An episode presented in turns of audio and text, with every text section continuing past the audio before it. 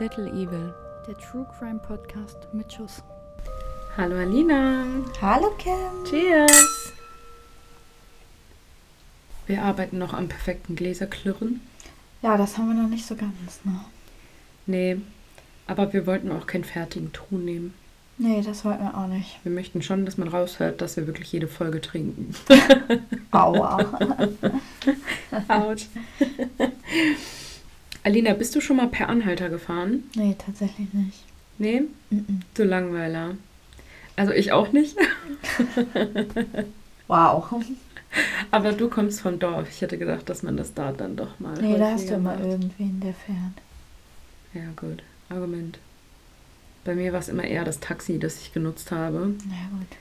Bis man bei uns auf ein Taxi gewartet hätte, hätten wir auch zu Fuß gehen können. Also, Ja, Dorfkinder-Moments. Aber das ist eigentlich immer das Beste. Bist auf so einer Party, läufst dann so nach Hause, die Sonne geht schon auf. Das ist Läufst du eigentlich so zwei Stunden nach geil. Hause.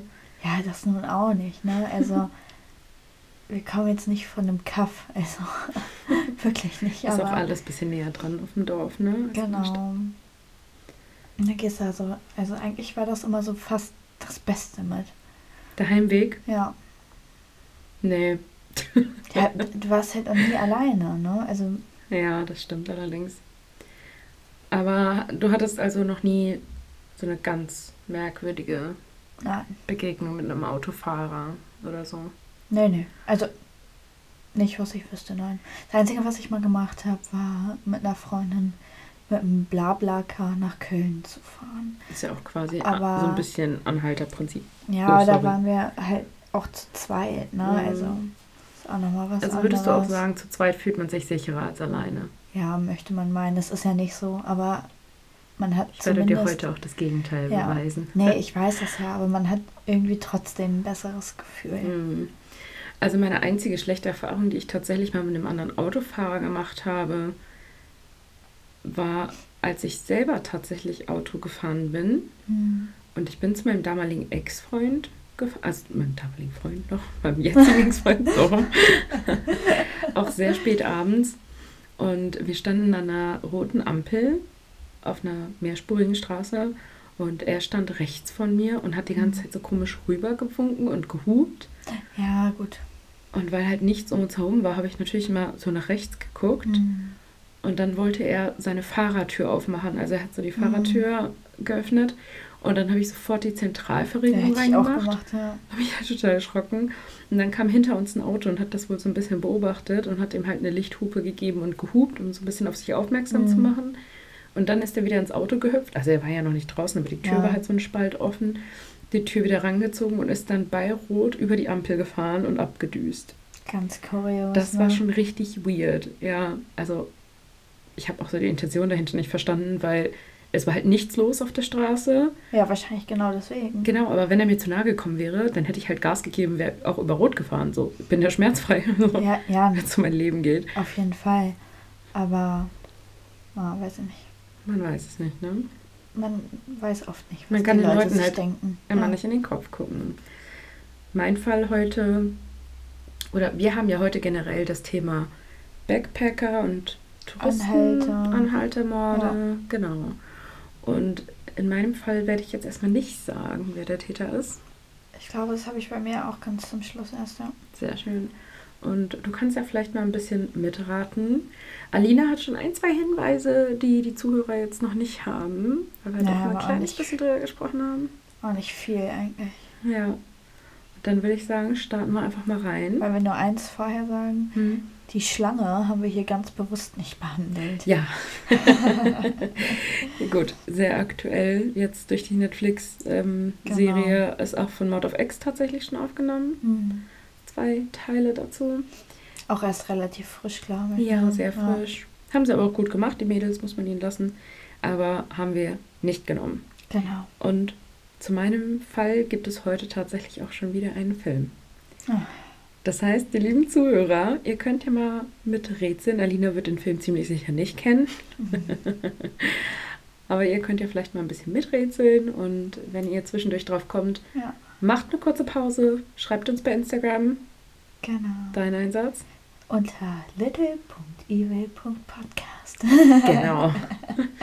Und schreibt uns mal, ob ihr den Film kennt, ob ihr ihn gesehen habt. Und, ähm, Bei mir ist äh, mir tatsächlich jetzt äh, beim Bearbeiten dann aufgefallen, dass ich eine Para ja, doch eine Parallele äh, zu meinem Ritualmörder habe. ich habe ein paar Parallelen. Ja, also ein, ein, So, ein, ja. ein Detail, also Mhm. wirklich ein Detail. Deswegen ist mir das nur aufgefallen. Ja, Ansonsten- verrückt.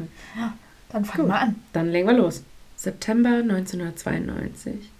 Zwei Jogger entdecken im Belanglo State Forest, das ist in der Nähe von Sydney, etwas abseits des Weges eine Leiche. Die sofort alarmierte Polizei entdeckte rund 30 Meter weiter auch eine zweite Leiche. Die beiden Leichen konnten schon nach kurzer Zeit als Carolyn Clark, 21, und Joanne Walters, 22, identifiziert werden. Beide Britinnen waren als Rucksacktouristinnen in Australien unterwegs und lernten sich auf ihrer Reise kennen. Sie waren gerade auf dem Weg per Anhalter zu einer Farm, um dort als Erntehelferinnen zu arbeiten. Die Obduktion ergab, dass Walters mit 14 Stichverletzungen im Brust- und Bauchbereich sowie in den Rücken und Nacken getötet worden ist.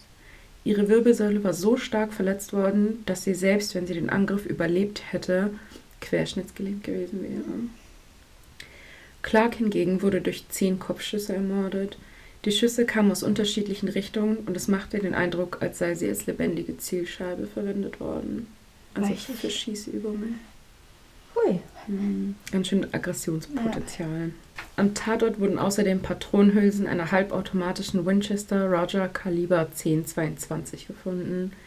Der eingeschaltete Kriminalpsychologe vermutet zwei Täter. Also aufgrund der unterschiedlichen Handlungsweisen, dass der eine eher näher ans Opfer geht, der andere eher weiter weg durch das Einstechen und Schießen. Viel weiter kommt die Polizei mit ihren Ermittlungen allerdings nicht. Hm. Der Fall wird als ungeklärt vorerst beiseite gelegt, bis rund ein Jahr später der Journalist Bruce Pryor zwei weitere Leichen findet. Hm.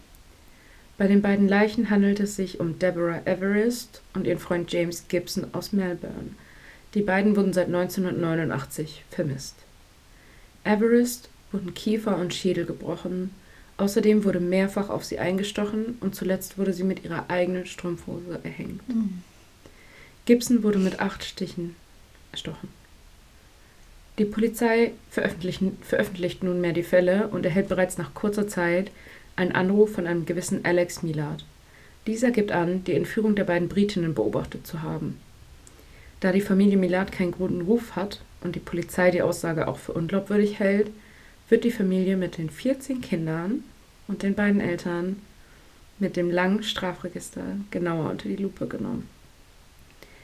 Es gibt allerdings keine Anhaltspunkte dafür, dass einer der Familienangehörigen etwas mit den Morden zu tun gehabt haben könnte. Da bereits vier Leichen im Belanglo State Forest gefunden worden sind, beschließt die Polizei, den Wald nunmehr genauestens zu durchkämmen. Leider sehr erfolgreich. Hm.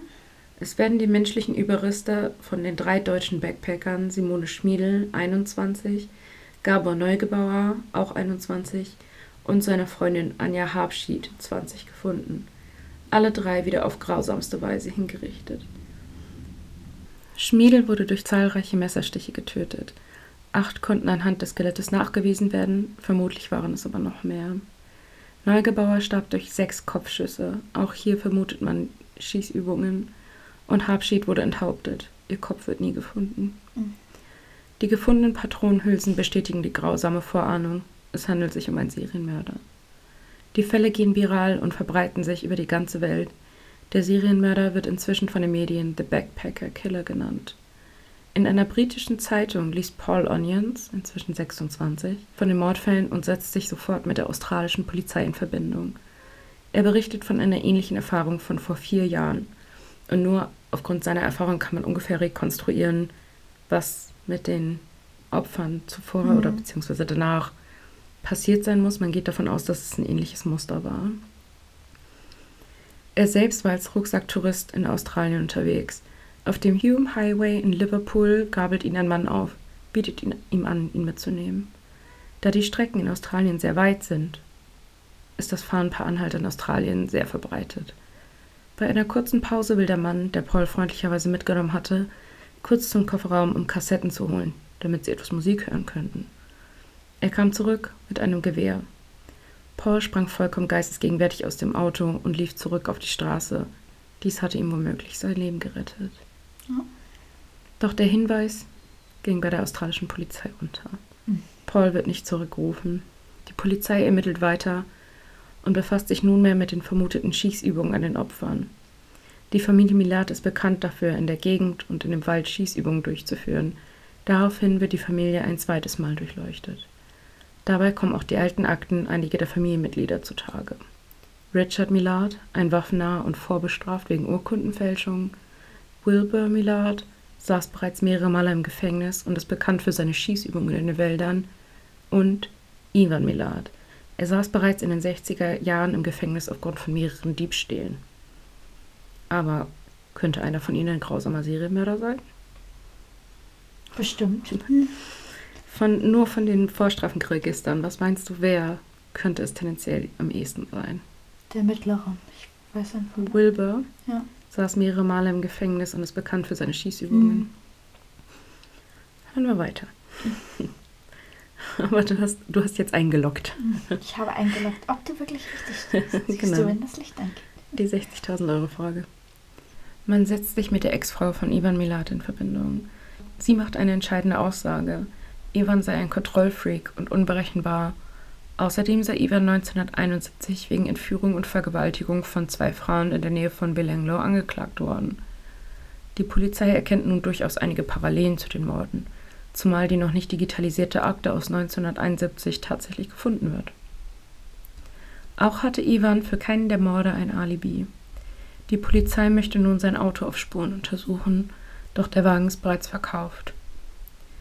Der Käufer kann aber schnell ausfindig gemacht werden und dieser hatte tatsächlich auch eine Patronenhülse im Wagen gefunden. Die Patronenhülse wird untersucht.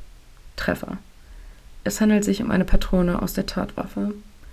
Plötzlich übergibt auch Alex Milad der Polizei den Rucksack der toten Simone Schmiedel.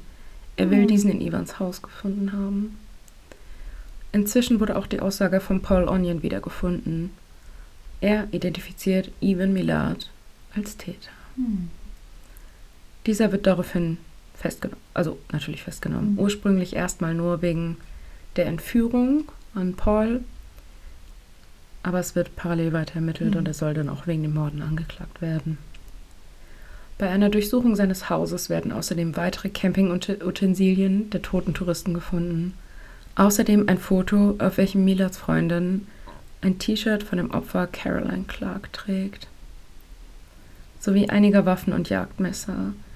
Die ballistischen Untersuchungen ergeben, dass die Tatwaffe darunter war. Am 27.07.1995 wird Ivan Milad für schuldig gesprochen und zu lebenslanger Haft verurteilt. Er bestreitet bis zu seinem Tod am 27.10.2019 die Morde. Ganz kurzer Exkurs auch mal zu seiner Haft, einfach nur mal so ein bisschen auf ein Verständnis für seine Psyche zu bekommen. Im Jahr 2001 hatte Milad Rasierklingen und Heftklammern geschluckt. Warum er das getan hat, ist nicht so richtig klar. 2009 schlitt sich Milad mit einem Plastikmesser seinen kleinen Finger ab. Mit einem Plastikmesser. Mit einem Plastikmesser. Hat er sehr lange dran rumgeschnitten. Weil er diesen laut eigener Aussagen zum obersten Gerichtshof schicken wollte. Wie will man denn damit Knochen durchkriegen? Ja, musste, glaube ich, sehr lange dran rumsägen. Mhm. Milad und der Finger werden in ein Krankenhaus gebracht. Da der Finger aber nicht wieder angenäht werden kann, kam er schnell zurück ins Gefängnis und war nicht lange im Krankenhaus. Im Jahr 2011 führte er sogar einen Hungerstreik durch, bei dem er 25 Kilo verloren hatte, weil er eine Playstation haben wollte. Stark, Mann.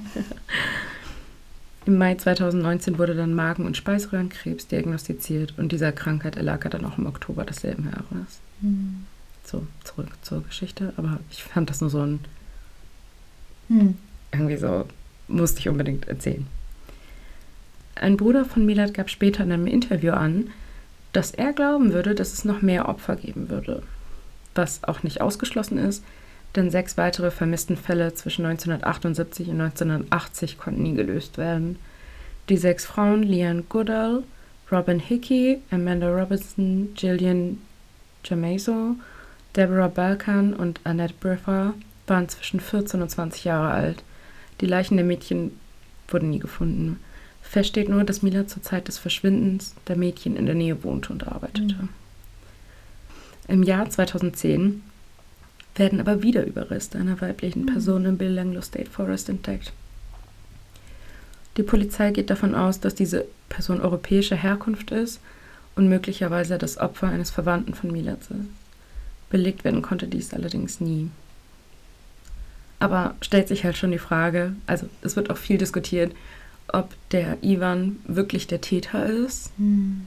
oder, ob es einer seiner Brüder war, die sein ja, Auto oder vielleicht geliehen haben. zu zweit, ne? Also es, äh, Genau, auch nicht ja, ausgeschlossen. es gab ja schon, oh, jetzt weiß ich nicht mehr wann und wo, aber irgendwo in den USA, da in den Wäldern, ähm, auch ein Geschwisterpaar, die sind auf Menschenjagd Ja. tatsächlich gegangen. Ja. Die haben die entführt, quasi ausgesetzt, sage ich mal, Mhm. und haben die dann gejagt. Also, Kriminalpsychologen sagen auch bis heute, dass es nicht auszuschließen ist, dass es zwei Täter waren. ja. Die Staatsanwaltschaft sagt, naja gut, er hätte es auch alleine machen können. Hm. Das Gericht sagt wiederum auch unwahrscheinlich. Hm.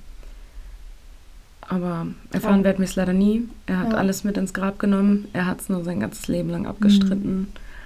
Und der Fall wurde dann auch im Jahr 2005 los auf den Ereignisburgund unter dem Titel Wolf Creek verfilmt, von dem Mhm. im Jahr 2013 sogar ein zweiter Teil erschien. Mhm. Ja, verrückt. Wie gesagt, ich hätte äh, auch gedacht, dass das jetzt zu dem Ende kommt, dass er das mit dem mittleren Bruder Mhm. war. Also von, Naja, von den Brüdern, 14 die du Kindern. erzählt hattest. Ja. Genau.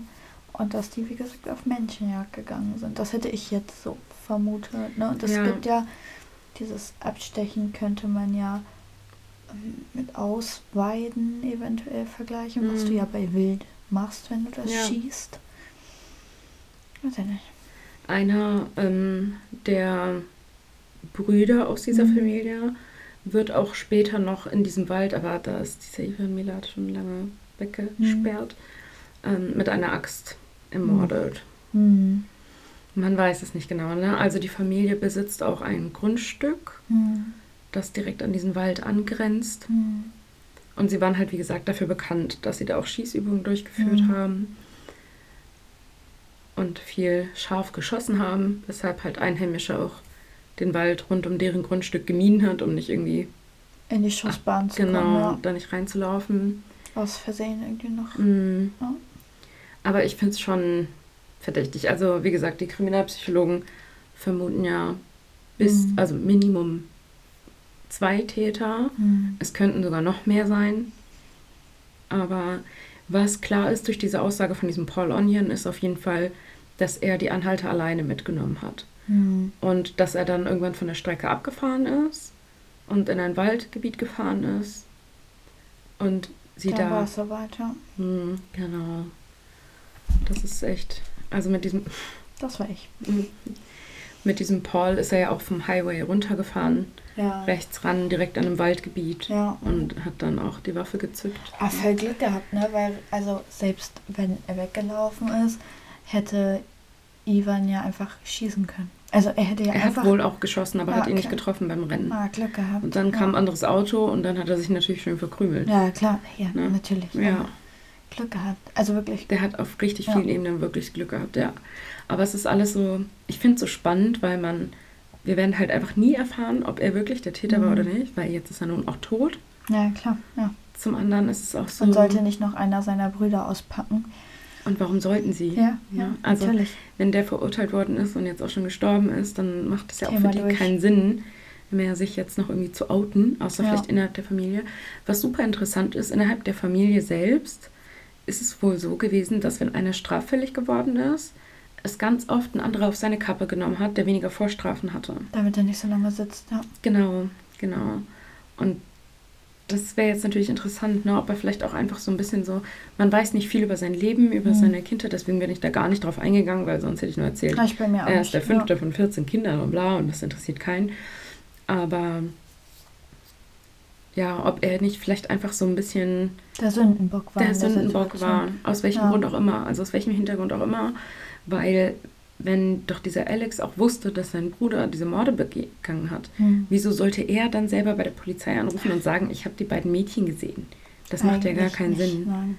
Ja, also schon alles ein bisschen, bisschen komisch Oh. und ich bin tatsächlich gar nicht so abgeneigt davon, dass es vielleicht ein anderer Bruder war. Kann gut sein, ja, auf jeden Mhm. Fall. Aber wir werden es niemals wissen. Ja, leider werden wir es nie erfahren. Nee, das stimmt wohl. Aber ich bin gerne bereit, bei Instagram eine kleine Diskussion dazu anzuregen. Also wenn die Folge online kommt, ihr die Folge gehört habt, geht mal auf unseren Post Machen wir. Samstag oder so fertig. Oder sie gehen Genau. in die Kommentare, das geht auch. Genau. Einfach am Samstag, nachdem die Folge online gekommen ist. Wir nehmen uns ein paar Stündchen Zeit. Wir planen das ein in unseren Tagesablauf. Und sehen zu, dass wir dann vielleicht ein bisschen mit euch diskutieren können oder drüber Ja. reden können. Oder ihr könnt uns auch eine DM schreiben. Da werden wir euch auch auf jeden Fall antworten. Nochmal dein Einsatz, Alina. Folgt uns unter little.evil.podcast auf Instagram. Sehr schön, gut gemacht. ja, das war es soweit zu meinem Fall. Soll ich mal durchstarten? Starte du mal durch. Bei mir sind wir auch, also nein, auch nicht auch. Bei mir sind wir in Deutschland. Ähm, Back in Germany. back in Germany. Ich fange einfach mal an. Leg los. Nach einem Besuch bei ihrem Freund im Juli 1993 wollte die 19-jährige Marion nach Hause. Sie stellte sich an die Straße und wollte per Anhalter fahren. Das war ja damals auch noch so üblich. Hm. Doch zu Hause kam sie nie an. Drei Tage später fand ein Radfahrer ihre Leiche in einem Waldgebiet bei Aachen. Entkleidet, erdrosselt und mit klaren Fesselspuren an den Handgelenken. Sofort wurde eine weiträumige Durchsuchung des Waldgebietes angeordnet. Jede potenzielle Spur sollte gesichert werden. Wie man sich vorstellen kann, war im Jahre 1983 die Forschung und Spurenauswertung allerdings noch nicht so wie heute und so konnten an der Leiche an sich zu der Zeit keine brauchbaren Spuren gefunden werden. Auch die Scherben der Autoscheibe, welche im Wald gefunden wurden, konnten nicht helfen. Lediglich die Todesursache konnte ganz klar auf Erdrosseln festgelegt werden. Wie schon gesagt, bis auf die Scherben konnte man nicht viel finden. Lediglich ein paar Fingerabdrücke konnten gesichert werden. Diese mussten jedoch erst müßig mit der Kartei verglichen werden. Vergebens, denn der Täter war dort nicht gespeichert. Und das ging ja auch da noch nicht mit dem PC, sondern Ja, wir haben ja noch richtig händisch. geguckt. ne? Dazu müssen wir auf jeden Fall auch was bei Instagram veröffentlichen. Mhm. Das ist ein total spannender Prozess, wie die das früher gemacht Ja. haben, tatsächlich. Ja. Mal gucken, ob wir dazu was Schönes finden. Trotzdem versuchte die Polizei alles Menschenmögliche, um den Täter zu finden. Wegen der Scherben wurden im engeren Umkreis sogar jede Autowerkstatt angefahren, um zu fragen, ob ein Fahrzeug aufgrund dieser Schäden zur Reparatur dort war. Doch das war natürlich wie die Nadel im Heuhaufen, Mhm. denn man wusste ja auch nicht genau, in welchem Umkreis man suchen sollte. Und so blieb auch dieser Versuch ohne Erfolg. Im Februar 1984 dann der zweite Mord. Die 16-jährige Andrea wollte ebenfalls per Anhalter nach Hause fahren. Andrea wird in der Nähe von Würselen gefunden. Sie wurde ebenfalls erdrosselt. Im Gegensatz zu Marion wurde sie vergewaltigt und so konnte man zumindest ein paar Spermaspuren sichern. Doch auch hier war die Analyse noch lange nicht so weit, dass die Spur wirklich was brachte. Ebenfalls war die Probe nicht sehr groß und reichte so oder so nicht aus. Die Polizei arbeitete mit Hochdruck an den Fällen, jedoch ohne Erfolg. Wieder ein halbes Jahr später, im September 1984, dann ein weiterer Mord, der dritte Mord. Spaziergänger fanden die Leiche des jungen Mädchens, welche ebenfalls unbekleidet und erdrosselt im Wald lag. Bei der Suche fand die Polizei lediglich Strümpfe und den BH des Mädchens. Der Rest der Sachen blieb zunächst verschwunden. Das dritte Opfer war die 17-jährige Angelika. Am Fundort wurden weitere Beweismittel gesichert, an denen eventuell die DNA des Täters hätte haften können. Allerdings auch hier war die Analyse zu dem Zeitpunkt noch nicht so weit. Bei dem Mordfall Angelika konnten sie wie beim zweiten Mordopfer auch Spermaspuren finden. Doch jetzt versuchten die Polizisten nicht Analysen durchzuführen, sondern sicherten die Spuren und archivierten diese. Prinzipiell werden in einem Mordfall ja alle Spuren archiviert, aber da man äh, bei der letzten Spermaprobe vom zweiten Mord versucht hat, das zumindest zu analysieren und man konnte damals da wohl mhm. schon die Blutproben irgendwie sicherstellen, äh, die DNA. Ja, nee, nicht die DNA an sich, sondern wie heißt denn eine Blutgruppe? Mhm. Irgendwie konnte man machen. Ähm, war die dann unbrauchbar und auch einfach verbraucht. Mhm. Ne? Alle weiteren Beweismittel sind aber bis dato immer noch archiviert, wie zum Beispiel die Scherben. Mhm. Alle weiteren Beweismittel sind bis dato immer archiviert gewesen. Denn auch den Polizisten war klar, dass die Analyse sich immer weiterentwickeln würde. Natürlich wusste niemand wie und wann genau, aber es gab noch Hoffnung. Diese Hoffnung wurde auch belohnt, denn kurz danach machte ein britischer Wissenschaftler die Entdeckung der DNA, dass jeder Mensch einen genetischen Fingerabdruck hat. Lediglich die eineiigen Zwillinge sind da die Ausnahme. Dann kam aber auch schnell der Dämpfer, denn für diese Analyse brauchte man im Verhältnis zu heute sehr große Proben und diese hatten die Polizisten nicht. So kam die Methode der DNA-Analyse für die Polizei zu dem Zeitpunkt erst einmal nicht in Frage. Schade. Im Jahre 1987 waren die Proben dann fast aufgebraucht, denn es wurde natürlich trotzdem versucht weiter zu forschen. Immerhin waren drei Frauen auf dieselbe Art und Weise ermordet worden. Es gab keine Verdächtigen oder ähnlichen Anhaltspunkte, die zu einem potenziellen Täter führen könnten. So wendeten sich die Ermittler an die Fernsehsendung Aktenzeichen XY. dort wurde explizit, dort werden explizit die Gegenstände des letzten Opfers und Augenzeugen gesucht. Tatsächlich gab es auch mehrere Hinweise und sogar die rosa Jacke des letzten Opfers wurde gefunden, inklusive des Schlüssels und der Brille. Allerdings wurde die Jacke nicht bei Aachen gefunden, sondern in einer Altkleidersammlung in Bayern. Oh no. So mussten die Ermittler den Radius der Suche erweitern, was natürlich das Ganze noch schwieriger macht. Vor allem Aachen und Bayern, das ist ja so weit auseinander. Und Spuren fanden sich leider an den gefundenen Sachen auch nicht. Doch nun gibt es wieder Hoffnung, denn Forscher entdeckten, wie sich die DNA vermehren lässt. Hm. Das ist total interessant, da können wir auch mal einen Post tatsächlich drüber machen. Das war zwar noch in den Kinderschuhen, aber es war absehbar, dass die Minimalproben der Fälle eventuell nutzbar sein werden. Doch bis zur Einführung der Vermehrung der DNA sollte der Mord an Angelika nicht der letzte Mord geblieben sein. Im Oktober 1987 möchte die 18-jährige Mariam, die zweite Mariam, von einem Disco-Besuch nach Hause. Marians Leiche wird erst zwei Monate später gefunden, mhm. ebenfalls in einem Waldstück und vermutlich ebenfalls auch erdrosselt und vergewaltigt. Aufgrund der Witterung und der Zeit, die zwischendrin vergangen war, ließen sich allerdings Marians ließen sich allerdings an Marians Leiche keinerlei Spuren mehr finden, einfach durch die Leichenfäulnis. Mhm. Traurigerweise sollte auch dieser Mord nicht der letzte sein. Im Jahre 1990 wurde wieder eine junge Frau, welche per Anhalter fahren wollte, umgebracht. Die 30 Jahre alte Sabine wollte nachts nach Hause trampen, doch auch sie kam nie zu Hause an. Hier waren die Funde allerdings noch später. Erst drei Monate nach dem Verschwinden von Sabine fand man ihre Kleidung, ein Knebel aus Neuland und ein Tuch, auf dem ein E eingestickt war. Mhm. Doch eine Spur ihrer Leiche gab es zunächst nicht.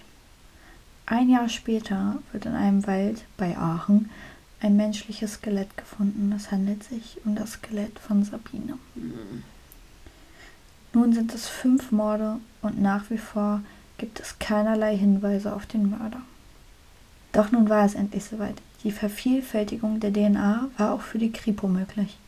Würde man dem Täter nun auf die Spur kommen? Ein Objektträger mit Sperma war, Sperma war noch über. Ein winziger Rest, den es nun galt, mit Vorsicht zu vervielfältigen. Zum Glück gelang dies und man hatte endlich einen Anfang. Es gab eine Täter-DNA. Yay. Doch wie sollte es anders sein? Beim Abgleich in der Datenbank, die es bis dato dann auch schon gab, Immer noch nicht gespeichert. gab es keine Übereinstimmung. Mhm. Auch die Scherben, die gefunden wurden, wurden noch mehrmals untersucht. Die Ermittler hatten vielleicht die Hoffnung, dass die Autoscheibe einem speziellen Auto zugeordnet werden konnte. Doch auch das war nicht möglich, da die Scheiben nicht unbedingt markenspezifisch mhm. sind.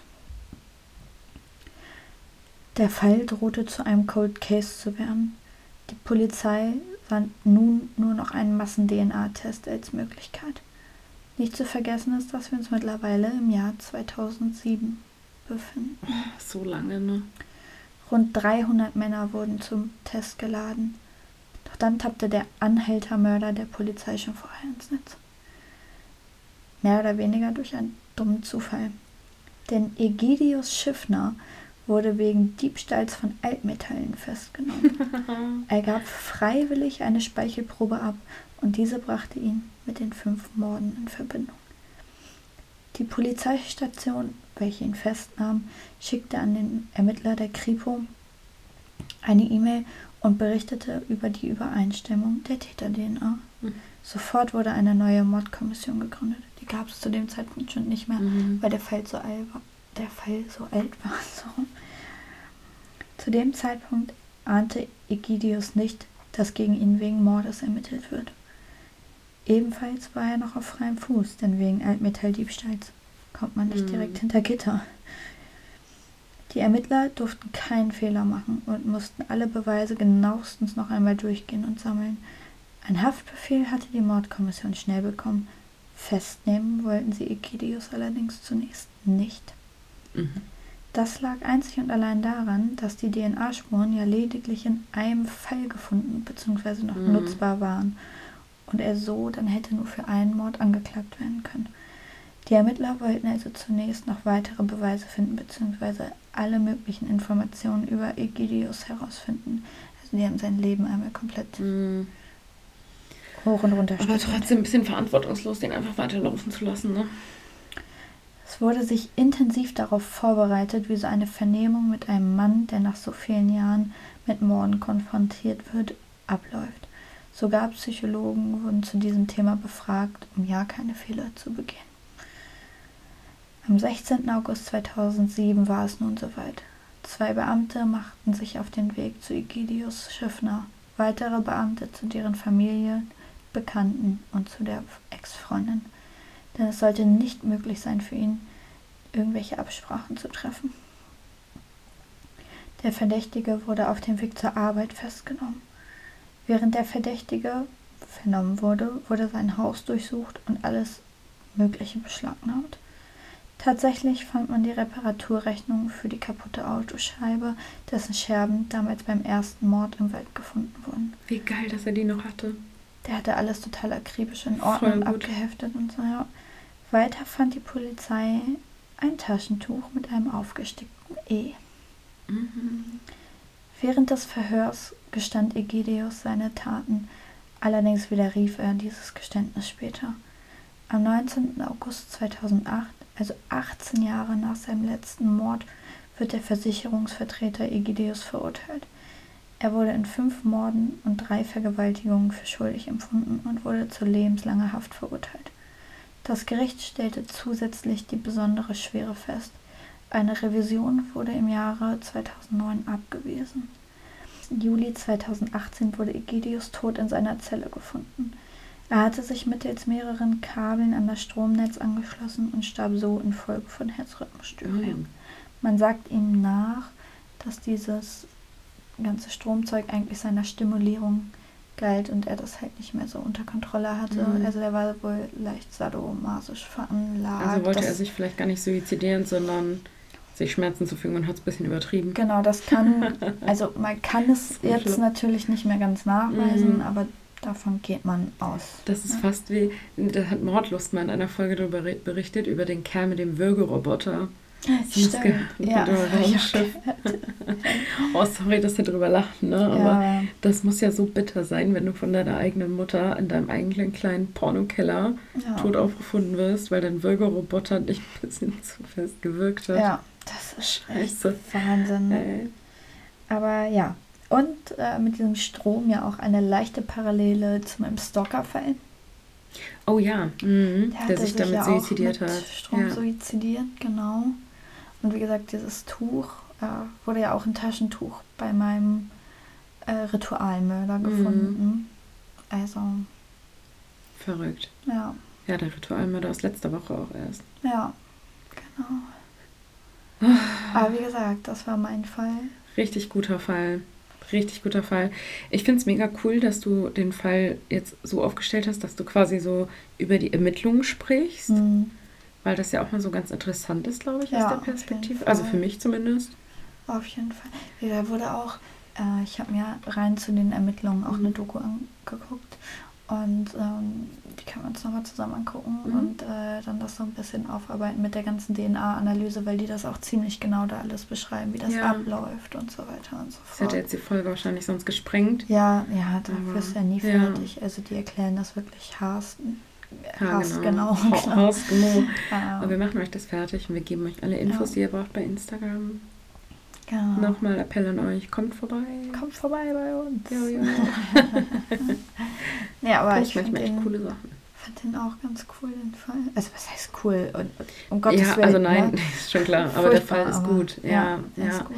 Ich hatte auch tatsächlich, ich habe mich immer in so einzelnen Sachen immer so kurz gefragt zwischendurch so, das kommt mir bekannt vor, das kommt mir bekannt mhm. vor. Aber am Ende war es mir dann doch nicht mehr so bekannt. Ich ja. weiß nicht, ob ich den Fall einfach noch nicht zu Ende verfolgt hatte. Ja, ist ja auch noch gar nicht so lange alles her. Also, ja, noch nicht so lange Morde aufgeklärt. Schon, ja. Aber, ne? ja. Genau. Was ist. Was war das? Knack. Upsi. Gebrochen. ja. Aber echt spannend. Das ist echt spannend, spannend. Und halt auch irgendwie alles wieder gar nicht, also klar, irgendwie schon weit entfernt, aber irgendwie halt auch, auch nicht einfach. Ne? Also ja. Total cool. Aber ich finde es auch manchmal so verrückt, wie blöd solche Verbrecher dann auch manchmal sind. Ne? Ja. Dass wenn ich fünf Leute auf dem Gewissen hätte, dann würde ich doch zusehen, dass ich richtig schön unterm Radar bleibe. Ja, vor allem wird er dann und gepackt. Geh nicht klauen. Ja, weil er auf dem Schrottplatz Altmetall klaut. Voll dumm. Voll dumm. Oh, ja, wahrscheinlich kein Geld gehabt. Da kriegst du ja für Altmetalle kriegst du gar nicht so wenig Geld. Ne? Ja, gut, aber dann such dir einen Job. So, weißt du? Ja, er war also ja Versicherungsberater, ne? Ja, gar nicht so schlecht eigentlich. Ja, also, ja, weil ich nicht weiß, was die damals. Das weiß ich auch nicht, aber ich glaube, das war schon immer relativ gut angesehen. Ne? Ja, denke ich auch. Mit einer ja. relativ fairen Bezahlung. Das ist halt so dumm. Aber das ist ja auch immer der Vorteil, ne? dass die Leute dann irgendwie dumm sind oder dumm werden oder halt ja. gierig werden oder übermütig. Übermütig, genau. Das ist ja so ein bisschen wie mit meinem, mit meinem Giftzwerg von mhm vor zwei Wochen die Folge, ähm, der dann auch einfach kackendreist diesen Arzt fragt, so, haben Sie eine Thaliumvergiftung in Erwägung gezogen? Ja, es, es, so, das denkst du, du kleines Arschloch. Also ja. vergiftet da reinweise die Leute und dann sitzt er dann dem Arzt gegenüber und sagt so, nee, ich, was ist denn los das, mit deinem Zeh, Mann? Sorry. so sitzt er diesem Arzt da gegenüber und sagt so, nee, ich hatte keine Symptome, aber haben Sie mal eine Thaliumvergiftung ja, gezogen? So richtig frech werden die dann. Ne? Voll. Mhm. Testen halt ihre Grenzen. Das ist ja genau wie bei vielen Brandstiftern, mhm. die dann entweder als selber in der Feuerwehr sind mhm. oder als Schaulustige und das alles ja. mit dem Video. Und wo du dir so denkst, das ist so frech, ne? Mhm. Das ist so frech, also wirklich ja. unglaublich. Wirklich. Aber er war halt einfach nur ein bisschen dämlich anscheinend. Ne? Ja, also zumindest. Äh, aller Glück. Ja, ja, ja natürlich. Aber, ja. Wobei man jetzt auch nichts gefunden hat, dass man davon ausgeht, dass er zwischendurch noch Frauen umgebracht mhm. hat. Aber er scheint ja dann auch eine Partnerin und so gehabt zu haben. Vielleicht hat ihn das so ein bisschen aufgehalten. Mhm. Mhm. Man weiß es nicht. Ja. Stimmt. Oder er hat sich ein bisschen zurückgefahren, als es so medienwirksam geworden ist, ne? so krass medienwirksam. So, ja. Dass er dann dachte, okay, jetzt wird hier ja. vermehrt Streife gefahren, hier wird mehr aufgepasst. Ja, dann Oder auch die jungen Mädchen steigen vielleicht auch einfach mal nicht mehr ins Auto. Ja, und dann kam noch die das ganze haben. Analyse, dass das mittlerweile Mhm. geht. Also, Ja. das ist auch so ein Ding, da sieht man mal wieder, Wie schnell das echt- dann manchmal auch gehen ja, kann. wie schnell ja. es geht und wie viel mehr dadurch geklärt werden kann. Ja. Also der wäre doch bis heute nicht gefasst, äh, wenn es Nee. die DNA nicht geben Der wäre auch bis heute nicht gefasst worden, wenn er einfach ein blödes Kondom genutzt hätte. Ja, das wenn kommt man auch ehrlich dazu. ist. Also, ja. das, da denke ich mir auch immer wieder, dass das auch heutzutage noch so oft passiert, dass die Mörder dann ihr Sperma da lassen. ja. Wo du so denkst, so, ey, ist ja unglaublich, wirklich. Aber gut. Naja, die sind dann, glaube ich, so in ihrem Trieb, das ist dann. Ja. Wobei ich auch schon mal von irgendeinem so Typ gehört habe, ich weiß gar nicht jetzt mehr, wer das war, welcher Mörder, der darauf vorbereitet war und immer schon vor, vorher ein Kondom übergestülpt hatte, Wow. damit er sich dann, dann nicht mehr damit auseinandersetzen Mhm. muss, quasi. Hm. Ne? Ja, dann muss der schon im erregten Zustand sein, damit du das vernünftig. Sonst ist ja das Risiko sehr hoch, dass es platzt oder nicht. Keine Ahnung, habe ich mich noch nie mit auseinandergesetzt. Hat da jemand von euch Ahnung von? Wir werden das Wenn ja, erforschen. schreibt uns. Jetzt alle Männer in unserer Kontaktliste. Hey du, Scusi. wir haben da mal eine Frage.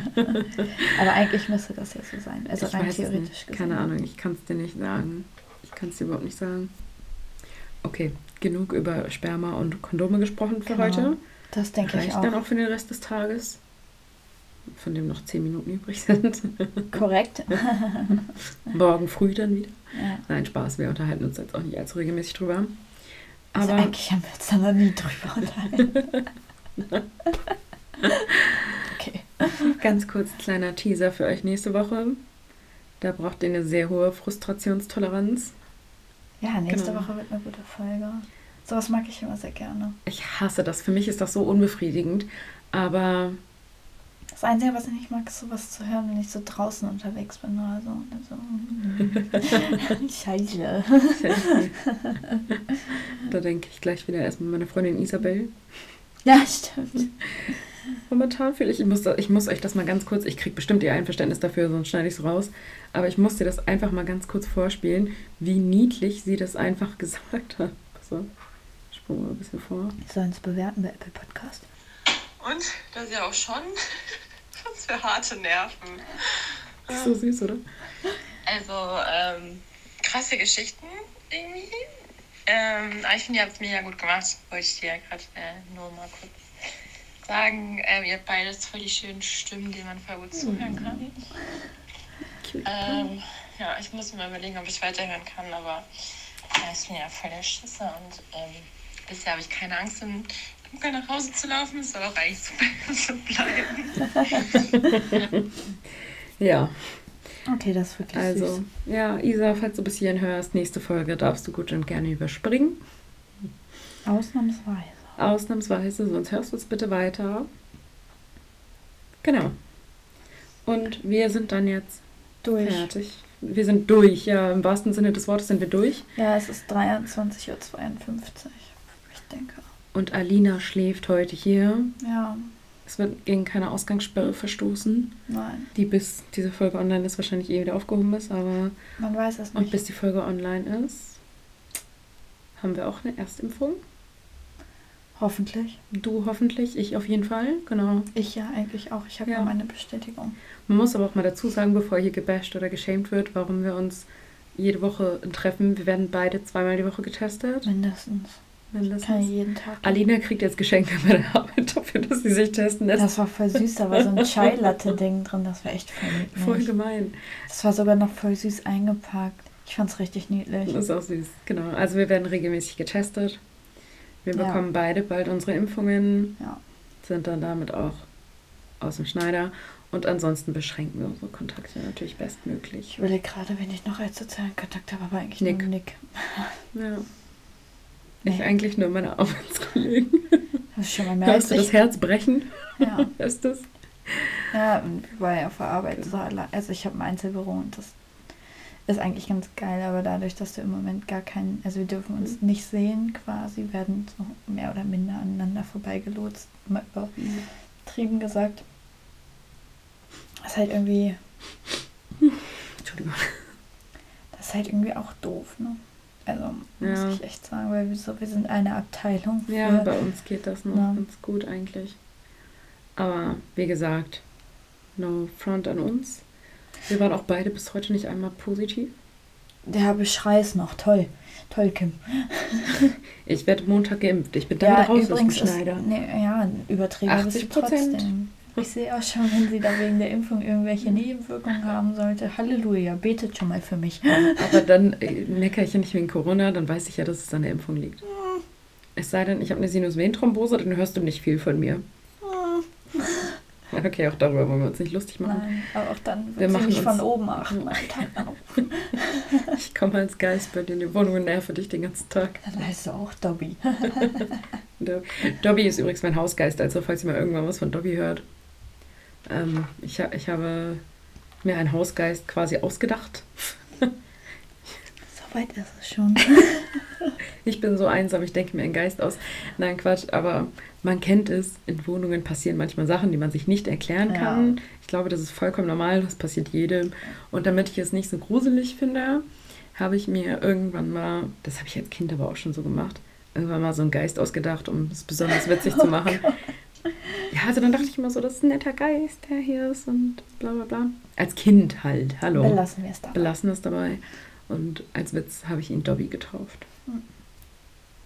So. Der macht aber leider nicht die Wäsche und sowas. Ne? Dobby macht mir leider nicht die Wäsche.